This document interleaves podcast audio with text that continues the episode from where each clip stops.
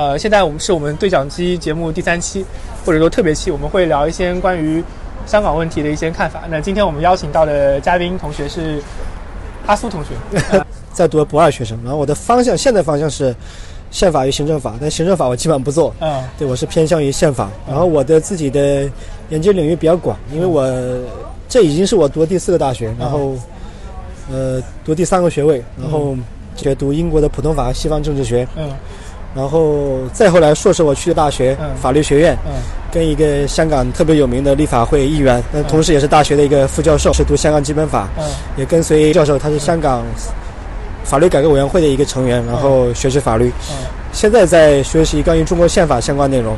然后今天很荣幸跟毛同学很多年，呃，不是很多年吧，嗯，刚认识不久，我们也不算刚认识不久，也 认识有段时间，但是之前没有太多的嗯。交往。嗯但今天一聊，还是觉得真的是，一是酒逢知己千杯少，还有一个是感觉跟他后悔没有没有之前更多的去聊关于足球、关于政治、关于法律很多东西嘛。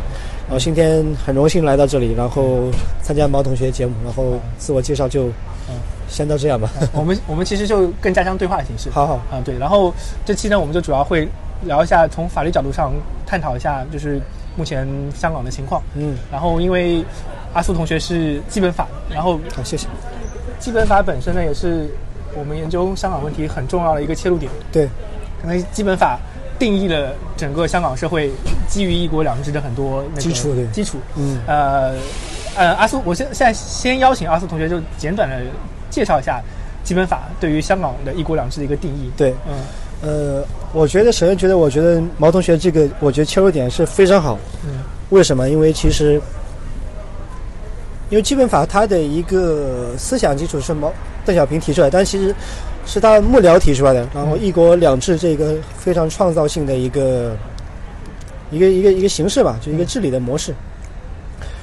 呃，然后基本法的话是这个“一国两制”的一个法定形式之一。然后我觉得更重要的形式是我们中华人民共和国宪法的三十一条。嗯。然后这个宪法的话，它是为了迎接香港回归，然后在八十年代的时候，然后修订了八三十一条。嗯。然后在三十一条，它之前的前半部分内容是讲，就是我们国家的就是行政区划嗯。是由省市，呃，有省、直辖市，还有我们的那个少数民族的自治区，然后就三种形式。嗯。但后来之后，他修改一修改了后半部分，然后说，呃，那中央人民政府在觉得合适的时候，它可以设立特别行政区。嗯然后，但关于这个特别行政区这个制度的话，它其实，呃，设想的话很早的有，像我读《蒋经国全记录》这本书，嗯其实在五五年的时候，呃，毛泽东和周恩来会见从香港来的中国国民党委派代表宋一山的时候，其实就有谈到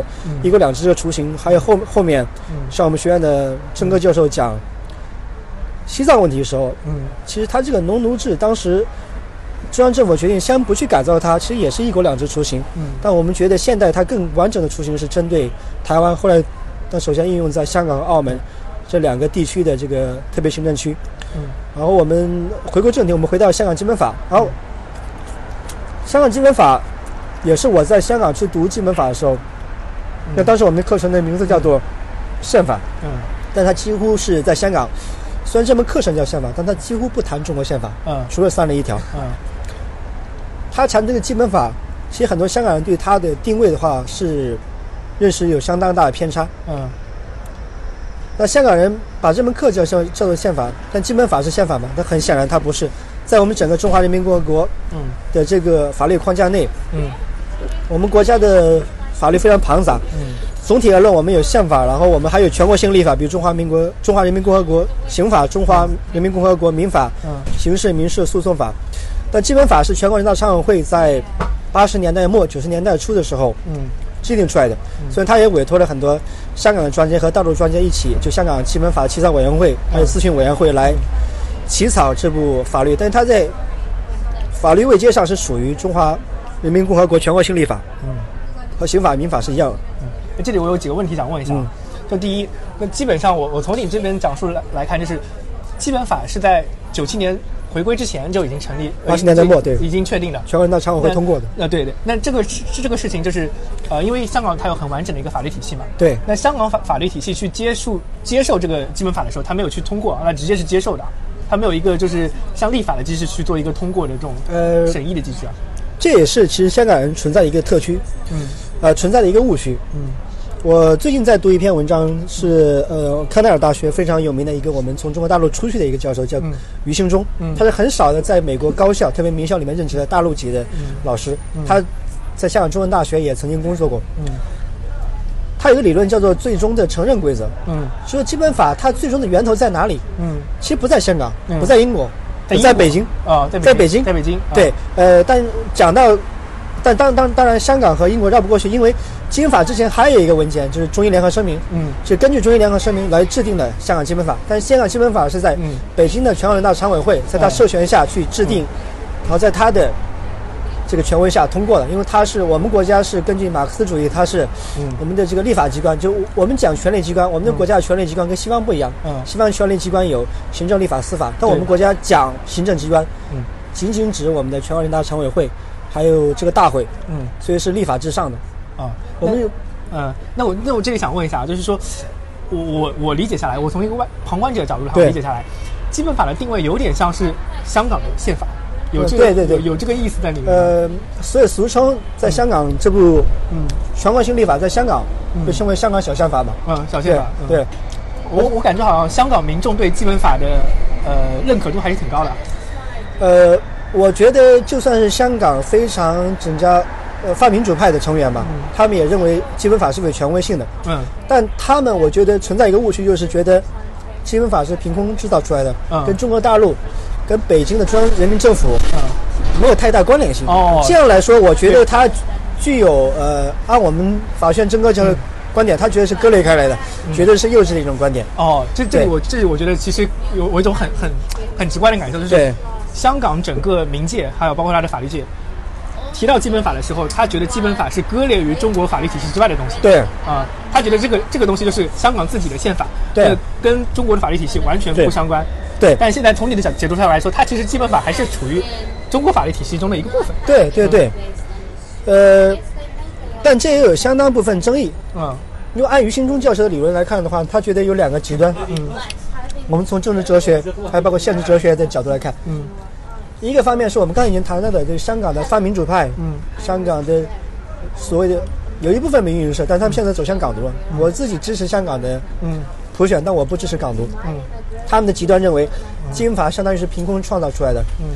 呃，香港只用认可嗯。基本法就好了，嗯。不用认可其他的法律。嗯。但客观来讲，香港确实是一个独立的司法辖区，嗯。这是毋庸置疑的。嗯但是也有另外一个极端，就认为香港基本法的所有的权威来自于宪法的三零一条，嗯所以说也是像我们中央人民政府经常强调的，嗯还有港澳港澳就我们的那个港澳办经常强调的，嗯一国是两制基础，没有一国就没有两制。嗯。对，这个是另外一个极端。哦，这这里有这点我觉得很好玩的一个信息就是，香港民众在谈到一国两制的时候，他们非常看重两制两制制这个东西。对。而这几年，就是包括整个过去十年或者甚至二十年时间，整个香港的教育体系一直在忽略一国，对。在强调两制。对，有这种直观感受吗？您您您在当时在香港的时候有这种感觉吗？我在英国读书的时候就直观非常感受，有有非常强的直观感受，因为我在北京读完英语，然后去香港，我去英国读书的时候，我读本科，然后在法学院读书，嗯。我是整个法学院唯一中国大陆学生，嗯。但他们经常把我称为中国人，他们称为香港人，他们觉得中国和香港是个两分法，嗯。觉得只要深圳河以北的地区都是叫中国，啊。然后香港的香港，所以我觉得这样是一种啊，包括我们中国大陆的媒体，我觉得有误区的。嗯。就比如说在经济学上，我们经常称为中资公司嘛，嗯。在香港有中资公司，有港资公司，啊。我觉得是一种不大精确的一种看法。嗯。就中国它包括了中国大陆地区、香港特别行政区，嗯。所以说我觉得更更更加精确应该是是路资，嗯或者我们是大陆人。所以我在香港，我从来不喜欢称自己为中国人，因为我在自己的国家，我就想相当于我去了上海，我称自己为中国人，我觉得是一个非常不健康的一个状态。对我会说我是四川人，嗯但如果我去香港，我会说我也是四川人，我是大陆人。嗯对，但香港人把中国这个概念，我觉得有蛮强的一个混淆的一个认识。嗯。对，哎，在这点上，我其实有更更深的一个问题，就是说，呃，因为他们在淡化一国的概念，就强调两制的概念，所以就是慢慢的淡化淡化了一国，对，淡化了中国的概念，对，甚至把中国从香港这个概念中割裂剥离出去，对。但但是我想有一个问题，就是像在九七年以后，甚至到零八年之间，尤其是像北京奥运会的时候，对，中国的官方宣传里面，我们能感受到香港人民对于。中国这个概念的认可还是挺多的，至少我们在官方层面上可以看到很多，嗯，就包括以前像那个奥运会冠军，对，啊，包括那个中国航天事业的发展，对，香港都是很多支持的，尤其像零八年，呃，汶川地震几个大的灾害的时候，香港都是作为中国的一部分才存在的，对。那为什么会说啊，他们好像，所以，所以这里有个很严重的误区啊，中国的民众对于香港同胞的认知是，香港是中国的一部分，香港同胞是中国中国人的一部分，对，但。呃，而且他们表现出来，在零八年之前这一段时间里表现出来也是这样子，非常强烈，对，非常强烈。那为什么突然之间好像这个契机可能是从战中开始的？对，就有这种声音，就是港独的声音冒出来。八三幺决定的。那这这里有没有一些故事，或者说是那个你了解到的情况是怎么样的呢？呃，在这一点上，其实我非常想，非常多想说的。然后我觉得，我想从一个两个维度，一个是法律之外的，然后和一个法律之内的。嗯。首先，法律之外的，我想来说，呃，当然我把政治也归类为法律之外的啊。因为其实，呃，按照我是受普通法影响比较大，那法那那普通法的习惯是把政治问题法律化。嗯。而我们至少说，在某些特定的国家和地区，还是法律问题政治化。嗯。那我还依然采用这个香港人认为的普通法的这个角度来看这个问题。嗯。首先，法律之外。我觉得香港人把中国大陆嗯。国家队的体育事业，我觉得文化事业、航天事业，嗯，他觉得是中华民族的一部分，这个没有问题，嗯，他很自豪，他也很愿意支持，他很热爱，嗯。但是在另一个维度，嗯，法律之内，嗯，我觉得还包括包括法律之外，另外一个维度是在政治上，他觉得香港是一个特别独立的存在，嗯，就包括说香港人这个。这个概念是从什么时候开始产生的呢？嗯，陈弘毅教授有一本小书叫做《宪法学世界》里面，嗯，他去探究了香港人和台湾人为什么他们有那么强的一个存在感啊。一个地方只有三七七百万人，两千三百五十万人，为什么他们有那么强存在感？嗯，就因为他们觉得他们是很独特一帮华人。嗯，他们实现了民主宪政，至少说是还不错程度的一个民主宪政。啊，从这个他们找到了一名存在感。啊，我从你这个描述中，我甚至有感觉到一股优越感。是有，绝对是有的。嗯，所以说，像我的香港朋友，嗯，在英国读书时候同学，他们说，中国大陆的就是这个呃维权律师，嗯，这个事业其实他们支持的。嗯，为什么？因为他们是首先完成了民主宪政的一批华人，嗯，他们希望中国大陆也可以完成。嗯，但现在的状态是中国大陆没有完成，嗯，所以说他们觉得跟他们是割裂开的。所以我是香港人，跟你们中国大陆是不一样的。嗯。然后法律内的维度可能也更长要讲。其实，一九七七年七月一日，香港基本法开始实施。嗯。但在九九年、两千年的时候，先后关于就香港基本法二十四条，嗯，居港权就是爆发了很几次，几次非常强烈的就是，呃，中央人民政府与香港特区，特别是终审法院关于居港权这个解释的，嗯，不同版本解释。嗯。而且非常严重的是。中央人民政府的呃，就全国人大常委会的解释是推翻了香港终审法院关于基本法二十四条解释。嗯。但香港人认为中央人民政府在这个时候其实不应该释法的。嗯。就比如说九九年的吴嘉玲案。嗯。它牵扯到一个根本问题是，在大陆出生的香港，他父母有一方是香港籍的啊子女。对。他们回到香港，他们已经。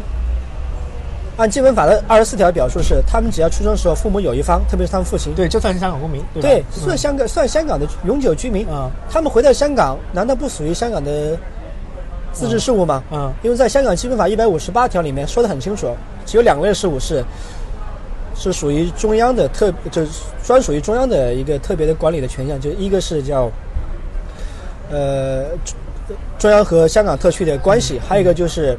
他们叫 CPG responsibility，就是讲中央人民人民政府的一个特别的它的管理权限，就包括就呃国防，嗯，还有包括它的呃外交，嗯，所以说我们在香港的，就是保卫香港的军队是中国人民解放军有驻军法来保障，对还有一个说我们在香港我们有嗯。呃外交外交部驻港特派员公署，香港的一切的大部分的外交事务是外交部驻港特派员公署来完成的。对对对，除了有一部分，就比如说香港去参加，呃，亚太经合组织，它是有授权的，嗯以香港、中国点中国的这个名义出去，呃，但香港人认为，我让香港人多少都出生在大陆的香港人，嗯。香港永远居民通过海关回到香港来居住，行使他的这个居住权是属于香港的专属事务的。嗯所以这方面发生了非常大的一个宪法争拗。嗯像我们香港城市大学法律学院的朱国斌教授，嗯常常用这个概念，就宪法争拗。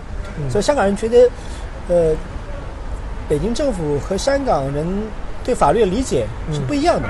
哎，这里我感觉到好像有种排外性在里面，有排外性对，之前之前其实，呃，中国大陆群众对香港印象变差的很大一个契机是在于呃蝗虫言论。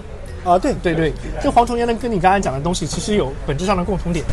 呃，我觉得这个蝗虫理论，我更愿意用一个，因为我自己是学法律的，嗯但我在可能读本科的时候在英国读书，我觉得法律是万能。嗯。但后来之后，越到读到现在博士，我觉得法律不是万能，而而且法律我觉得具有非常强的局限性像像局限性和狭隘性。嗯所以说，我觉得像蝗虫理论，我更愿意用一个经济学或者是一个嗯。顺着经济学的一个角度去剖析它。嗯。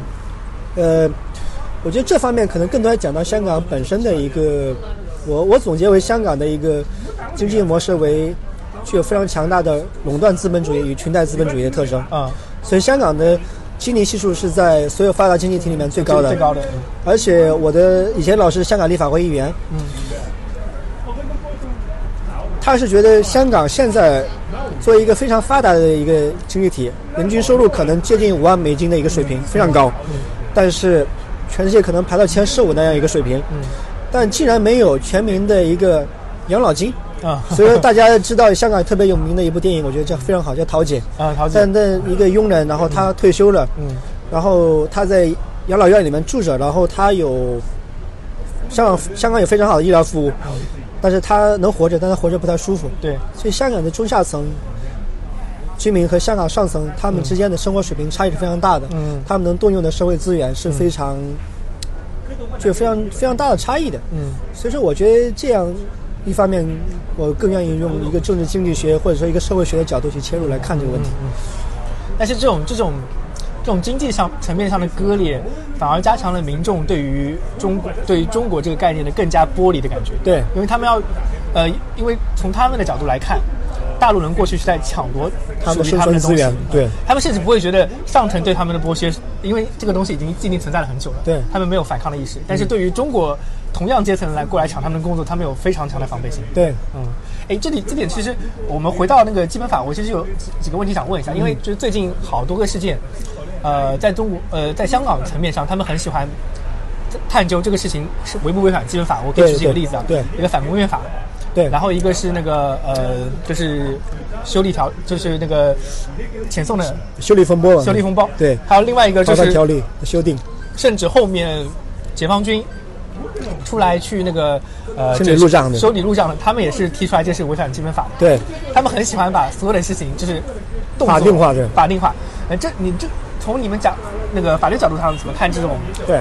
呃整个香港学界或者说香港的舆论界把基本法拿出来作为一个参考的这种情况呢？呃，我觉得这个首先非常的有意思，因为其实，呃，我们中国大陆，我们虽然呃认为我们是也是一个法治国家，嗯，但我们的法治其实更加，我们的治其实焦点在那个治是制度治，而不是一个治理制。嗯，而香港作为一个普通法普通法非常发达的一个地区，嗯，当然它的那个按照那个国际司法的一个量化水准嘛，就是在国际司法来看来，香港的证据法、香港的民事诉讼、民法、刑法，还包括他的行政法、宪法都是非常发达的，非常多的判例。但我可能像我们中国大陆，我们真正一个说实话，宪法性案例其实一个都没有。啊，对对，从四九年到现在一个都没有。这个是江先帆教授的原话，他北京大学非常有名的一个宪法学教授。嗯，而香港人非常习惯于把政治问题法律化。嗯，这些也是因为他们觉得宪法律是万能的，然后法院对法院是呃应该发挥他的法院的这司法的能动性。嗯，呃，关于这些问题吧，我觉得它非常的纷繁复杂。呃，就像我刚才讲的居港权的这一个这个问题，前后的问题，它的呃吴嘉玲案，它的刘港荣案，嗯，呃，可能一个两千两千页、三千页的书，可能才能把这个事情讲清楚。嗯，然后关于刚才毛同学讲的非常的多的一个热点嘛，就比如说我先从一个反蒙面法开始说，嗯，因为反蒙面法它是前因为在前几个礼拜被香港的高等法院，我也去过香港高等法院，嗯，然后。它的原诉庭被裁定为它是违宪的，对违宪的，嗯，呃，违宪就是违反基本法，对违反基本法，对，呃，香港一般不说那个呃司法审查，嗯，因为一般在一个主权国家里面讲一个一个国家最高法院或宪法法院，嗯，才可以行使一个司法审查的一个嗯。职能，嗯，所以我们在香港，包括香港的，讲英文只有一个叫 judicial review，嗯，但香港它中文的那个司法裁定的翻译本，它是讲叫司法复核，嗯。然后根据这个司法复核制呢，香港高等法院的原诉庭是裁定反蒙面法是违宪的。嗯，呃，首先对这个领域的东西，我首先自己还没有太多研究。不过我是想根据我在英国曾经也系统性学学习过欧洲人权法。嗯，香港的终审法院还有包括高等法院，它很多的判决，嗯，它的先例都其实是遵循到香呃英国的呃不呃欧洲大陆的欧洲人权法。啊，就比如说关于言论表达。我觉得我们要需要非常明确表达一个，需要牢记一个概念，就是需要非常清楚的是，呃，我自己非常主张就是，呃，表达权，嗯，包括游行示威还有结社，我觉得一个合理化的最大程度合理化，嗯，但我我不认为这些权利是绝对的，嗯，特别是言论表达，还有包括我们现在很关注的游行示威的权利，嗯，如果它是暴力的。嗯，那它绝对是不会合法的。嗯，我们如果是关注一些像在亚美尼亚、土耳其，对，嗯，一些非常多的欧洲人权法判例里面，对，欧洲人权法院在斯特拉斯堡的欧洲人权法院的，它的我们叫 Grand Chamber，就是它的大会里面，嗯，它判例里面说的很清楚，如果说是我们讲这个 freedom of assembly，嗯，我们讲的。这个 protest，它自然而然的引申为就是和平的一个 protest。嗯，所以我觉得它可以非常量化，因为像我之前读过，呃，现在是香港终审法院的一个很有名大法官，他叫呃张举能。嗯，之前是在高等法院，嗯，作为高等法院的首席法官。嗯，他在一个判例里面他说的非常清楚。呃，有一帮香港年轻人，他们对政府的政策不满，然后他们上街示威。嗯。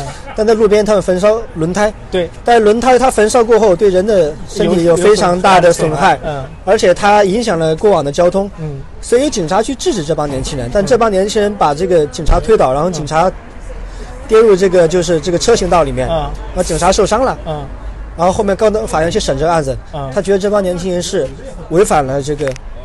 结色自由、游行自由的这个这个这个界限的，嗯，我觉得这个界限大家一定要搞清楚，就是暴力和非暴力的，我觉得这个是呃非常明显的。哎，这这点我觉得很好奇，因为呃当时呃中国的媒体在说解释蒙面法的时候，对，它有一个本质上，它也其实通过很多国家的例子来说明蒙面法本身是符合有合理性，的，有合理性的。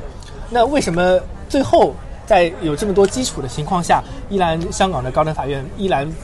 呃，裁定反蒙面法是违宪的呢？他是不是有一些政治的诉求，或者说他的立场在这边决让他做出这种选择，还是政，或者说他呃宣判反蒙面法违宪是有合理性的？嗯，我觉得这个问题首先绕不开一个根本性问题，嗯，就外籍法官的问题。嗯，外籍法官，嗯，这个也是我硕士时候的老板，嗯，是他是香港非常有名的一个教授，在香港城市大学做研究很多年，是大陆过来的，嗯。然后他同时也是香港非常有名、有名和有权势的一个部门，就香港的法律改革委员会一个成员。嗯。然后他有一篇文章里面讲到，就是外籍法官的这个命运何去何从。嗯。首先，他提出的概念就是，外籍法官不是长得像外国人的，就是外籍法官。嗯。而他定的一个概念就是，是否跟香港有本质性的联系。像我们非常有名，我自己非常尊敬的一位法官，他叫叫 k a m o b o Carey，嗯，但在中国名字叫包志金，嗯，他是一个巴基斯坦人，嗯，民族上他是巴基斯坦人，他出生在香港，嗯，他拿了中国护照，嗯，他只有一本护照，嗯，就是香港的特区护照，嗯，因为我们国家是不呃除了台湾地区，对对对，不允许是不允不承认双重国籍，而且基本法里面讲的非常清楚，呃，如果香港居民持有其他国家护照，嗯他只把它视为一种旅行证件，嗯。不视为一种国旗，是不受领事保护的。嗯。像包志金法官，很多人觉得他是外籍法官，嗯。但这样的观点是很荒谬的，他不是外籍法官，这非常明显。嗯。他土生土长一个香港人，而且严格意义上来说，香港护照上的，因为香港因为中华人民共和国国籍法是放在了基本法附件三附件三里面，所以说。只要领取香港特区护照的人都是中国人，都是中国居民，只是他长得像巴基斯坦人而已。对。对，这个非常有意思。嗯。然后关于反蒙面法的话，它牵扯到一个根本，还有另外一个根本性问题，就是程序正义。嗯。在普通法里面，它相对于我们大陆法系的实体正义，它更加注重程序正义。嗯。香港的行政，香港特区特首的行政会议是根据紧急的情况法而制定这个反蒙面法，嗯。但它有一点在法律上瑕疵，就是它没有报请嗯。全国人大常委会嗯。报请这个情况，说让人大常委会来批复他，嗯。可以制定嗯。反蒙面法，所以在程序上它是具有不正义性的。哦，因为有一个概念就是说，嗯。在英文里面有好几个说法，有叫 prerogative power，有叫 remaining power，嗯。就是剩余权利。嗯。因为是全国人大常委会制定香港基本法，赋予香港特别行政区的管制团队来管制香港，嗯只有法条所罗列的权利是他的权利，嗯。而其余没有授没有授予的权利是归属于全国人大常委会的。嗯。而制定紧紧急条例这个、这个法令的权利，其实也是归全国人大常委会的。嗯嗯。但香港的特区政府其实没有告知全国人大常委会，哦而是在短时间内马上就制定了这个条例，马上就适用。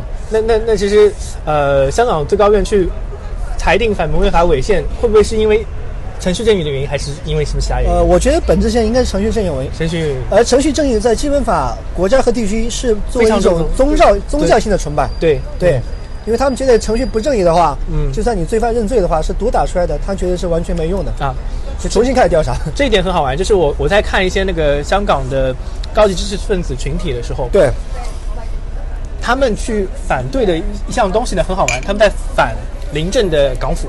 对，啊、因为他觉得临阵的港府无能是直接导致香港动乱的原因，他们不会去谴责 protest，也不会去暴徒的呃，不会去谴责暴徒，也不会去谴责呃一些其他其他的因素。对他们觉得 OK，我们现在香港出现这种大的原因，就是因为临阵政府的那个在管理职能上的失职。那从你这个角度上来看，我听到关于反蒙面法。关于程序正义上面的缺失，嗯也从侧面上表现出来，临阵对于他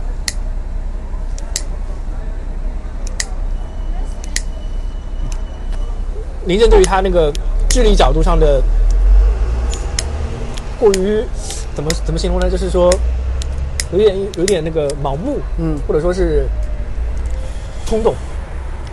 呃，其实呃，当时这个事情的原点来讲起来的话，应该是在我们当时去香港的时候是嗯一七年的时候九月，我到香港去读书，嗯然后是一八年三月，嗯。就陈兆陈兆佳案，嗯。然后这个我们这个小陈嘛，嗯，修理香港人，他和他女友都是香港人，嗯。但他其实对他的女友非常不满，所以他骗他女友去香港旅游，然后在台湾将他女友杀害。嗯。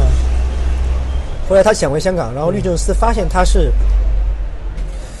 利用他女友的银行卡去取钱，嗯这个本质上是个盗窃行为。嗯。那后来在台湾发现了尸体，嗯。那无法律政司律政司无法起诉，嗯。因为香港司法奉行的是属地原则，嗯。在香港一千多平方公里，还有包括领海领空的范围之内，嗯。他没有杀人，他在台湾杀人，嗯，所以说唯一能有权进行起诉的是台湾的台湾的地方的一个检察部门。对对，但但这个人不会傻到再回到台湾去旅游，所以这是一个死结，对。嗯。所以说，而且根据在九七年，嗯。当时还是彭定康做特首的时候，嗯。香港制定的这个逃犯条例，还有包括刑事事宜互助条例，嗯。里面的，我记得大概是第三条，里面明确说明了。这些条例是不适用于中国其他地区，嗯。而中国其他地区是指中国大陆地区、澳门地区和台澎金马地区。嗯。所以说这是一个死结，所以说港府想把这条删减掉，哦希望在香港抓获的逃犯，嗯，可以引渡到中国大陆、澳门特区嗯。和澳台台澎金马地区对对对，嗯。去进行受审。嗯。但这但这样一个行为从大概是在一九年的三月，因为那个时候我开始关注这个事情，然后我五月份开始写这个文章，嗯然后一发不可收拾。虽然港、虽然港府是一再与百姓沟通，嗯，但是依然在应该在六月末嗯引发了一个百万人游行。对，百万人游行，对，百万人游行之后，然后港府宣布我推迟二读，嗯就是说我们这个法案通不通过，我们再商量。嗯但还是很多人上上街头，那时候又有人冲撞、冲击立法会，嗯再后来有人冲击中联办，嗯。到最后就完全一发不可收拾，立法会整个一个立法机构陷入瘫痪当中。我觉得这很好玩。对，这其实是很多时时候都是港府的无能，然后呃，当地民众把对港府的无能转嫁到了中央政府对。东中央政府这儿，都都这是一个对大陆社会。对对，包括对大陆社会的仇恨感，对。这是很好玩的一个，哎，所以我又又又回到刚才的问题，其实是临政政府它本身对整个香港的现在的失控的局势是要负全责的。嗯，啊，这种感觉，嗯嗯。我自己倒从一个长远和一个远和近的两个维度来看这个问题。嗯。我首先从近嘛，呃，刚才毛同学也讲林郑月娥，他这个政府是有能还是无能？嗯其实我个人的感官来觉，我觉得林郑政府的话，从出了一个政治不太正确，但我不是体制内的，我只是一个学生。嗯，呃，我觉得林郑月娥不是一个太有作为的一个特首，呃对对合适的特首，对，呃，这个当然又又要回到可能基本法的附件里面讲行政长官的一个遴选机制，一个选举机制。对，但现在的行政长官其实选举奉行的蛮重要的一个原则是，嗯要爱国爱港。嗯。呃，而不像邓小平以前说的是，根据邓小平文选里面讲的，邓小平认为是要不热不热爱社会主义，骂不骂共产党，其实是其次的，他觉得无所谓，只要能治理好香港的，嗯。不要让香港处于混乱。哎，这里很好玩哦，是我感觉，呃，包括中国或者包括对香，尤其是香港，对，对于历任特首的评价一直是往下走的，是往下走。尤其是上一任那个特首还呃梁振英对。呃梁振英对。啊，不包包括前面曾荫权，其实他们出了很多丑闻，对，整个就在呃慢慢的降低港府在香港政府、香港地区的威信声誉对。呃声誉。然后现在目前我们依然没有改变说香港政府的呃特首或者说他们的公务员系统由中央授权这种机制对存在，对。所以本身这里有很大的冲突在其实我说一点比较大胆的讲一个话的话，呃，我非常崇敬的一个香港的一个前高级公务员叫陈方安生，嗯。那他现在被被列为这个祸祸国乱港的这个哦。三人组了。对，有包括呃李柱铭，哦呃苹果的那有那个苹果的那个呃黎智英，啊黎智英就是现在网上非常多新闻，就是动不动就是这个货港三人帮大起底了，哎对对对。对，非常有意思。但其实呃，李柱铭先生和陈方安生，其实我非常尊敬两位，特别是陈方安生。嗯。首先，我认为李柱铭和陈方安生，我觉得他们不是港独，嗯。他们要求香港普选，但他们从来没有支持过香港的港独。而且陈方安生觉得港独是非常不切实际的。嗯而且陈方安生更有意思，他出生在上海，啊。他的父亲是上上海的一个大亨，但在嗯。国共内战的时候他才去香港，嗯。所以他既他是普通话非常流利的一个一个香港人。嗯呃，但我觉得支持民主就不等于是港独。但现在问题是，只要是在香港不同意现在基本法设置的政治框架的，嗯或者有异议的，完全被打为打为港独。嗯然后，我觉得其实像陈方安生这样有能力的，还包括说我自己也特别觉得有能力的，像之前跟林郑月娥竞争的一个嗯候选人叫曾俊华，嗯。是斯坦福大学的一个嗯。毕业的一个经济学专家，嗯。他做过呃政务司司长，哦，他做过那个财政司司长，嗯。但因为他在北京没有特别的朋友，嗯。所以他有能力他上不去。嗯，所以我感觉从这个角度上来看，呃，所以说很从我能对很多人对。反反港，或者不是说反港，其实他在这个港呢，对。就是是在反港府，尤其是尤其是临政政府。对，然后，哎呦，很不幸的是，我们被连带，了我们被连带的感觉。对。嗯。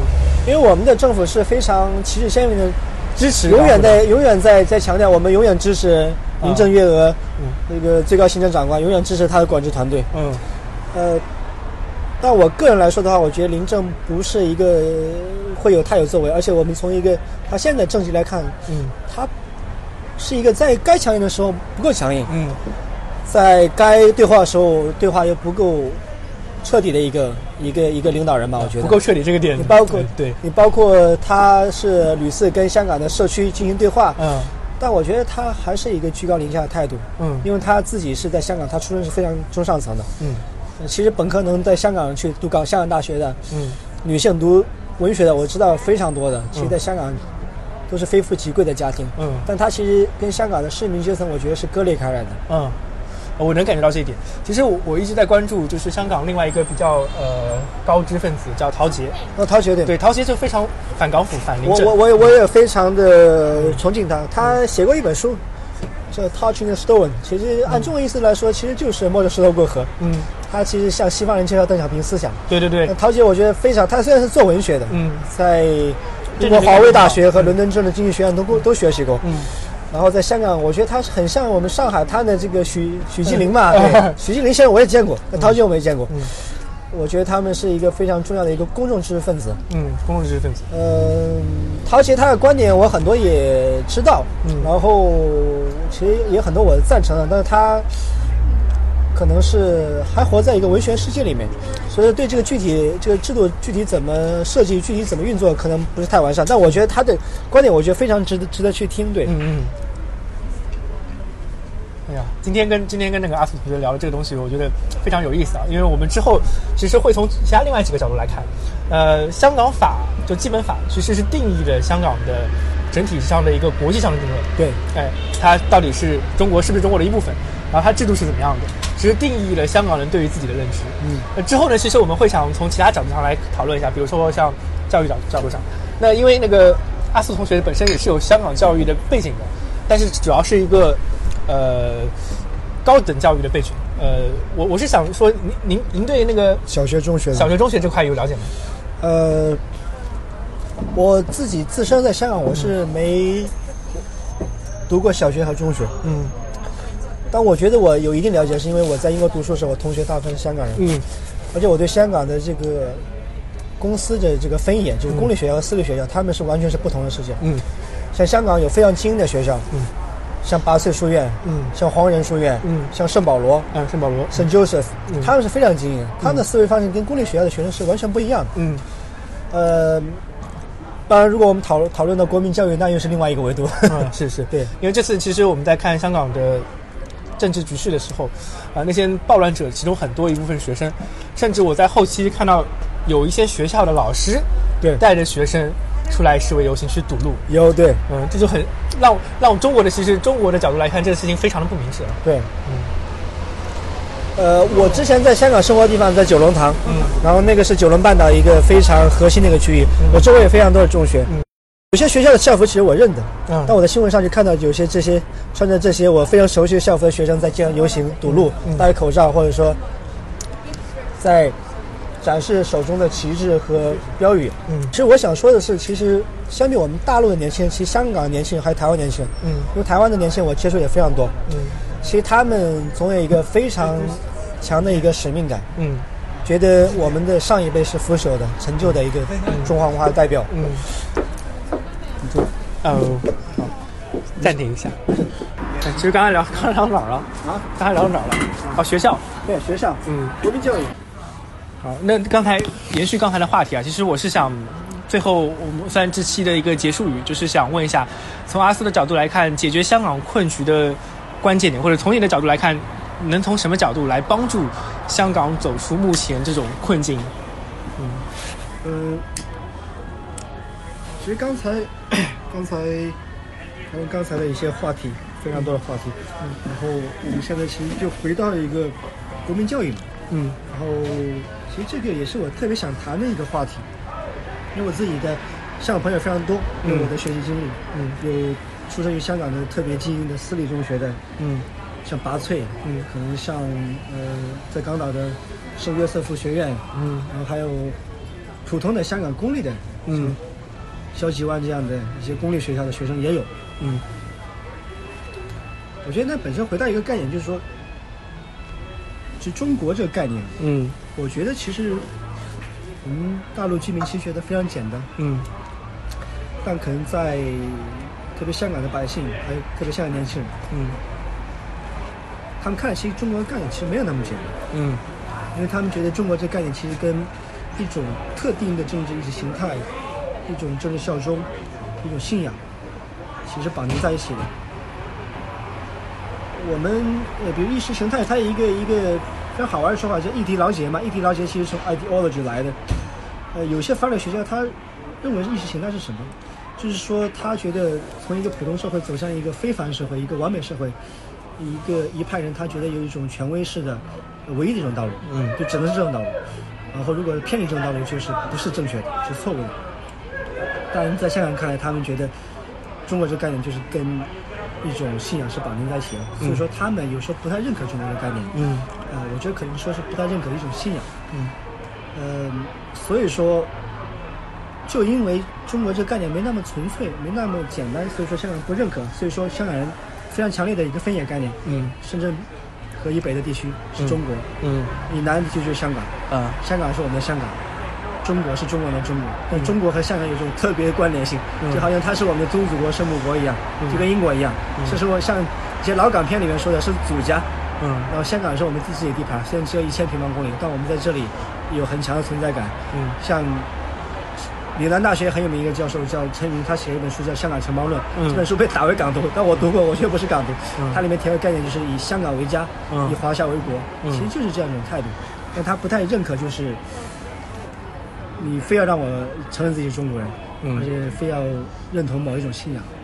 你你这个描述让我特别想起来一首歌，呃，罗大佑写写过很多关于香港跟台湾的歌，罗大佑嘛，对对。我我很喜欢他，对。对对，皇后大道，呃，最 皇后大道。近被封了，，皇后大道东，然后有写香港非常有名一首就是《东方之珠》，嗯，还有一首歌，其实，在某种程度上可能也能解释一些目前香港困境所面临的问题，就是你刚才提到的中国概念的一个定义，跟香港群众对中国概念的理解，叫亚细亚的孤儿。对，当时他写那首歌呢，是描述台湾的一个困境的。那现在到了台香港立场上，香港好就是亚细亚的孤儿吗，对亚细亚的孤儿，那个我也很喜欢。对香港好像又遇到了过去台湾可能遇到同样的一个自身定位认同感的问题。嗯，那好了，本期节目就在呃我们讨论中结束了。那接下来第一期节目我们会以法律的角度来探讨香港问题。那接下来我们可能会从经济学或者说是从法教育的角度来探讨更多的香港的其他层面。那谢谢大家的收听，欢迎大家敬敬请期待下一期节目，谢谢大家，再见嗯，拜拜。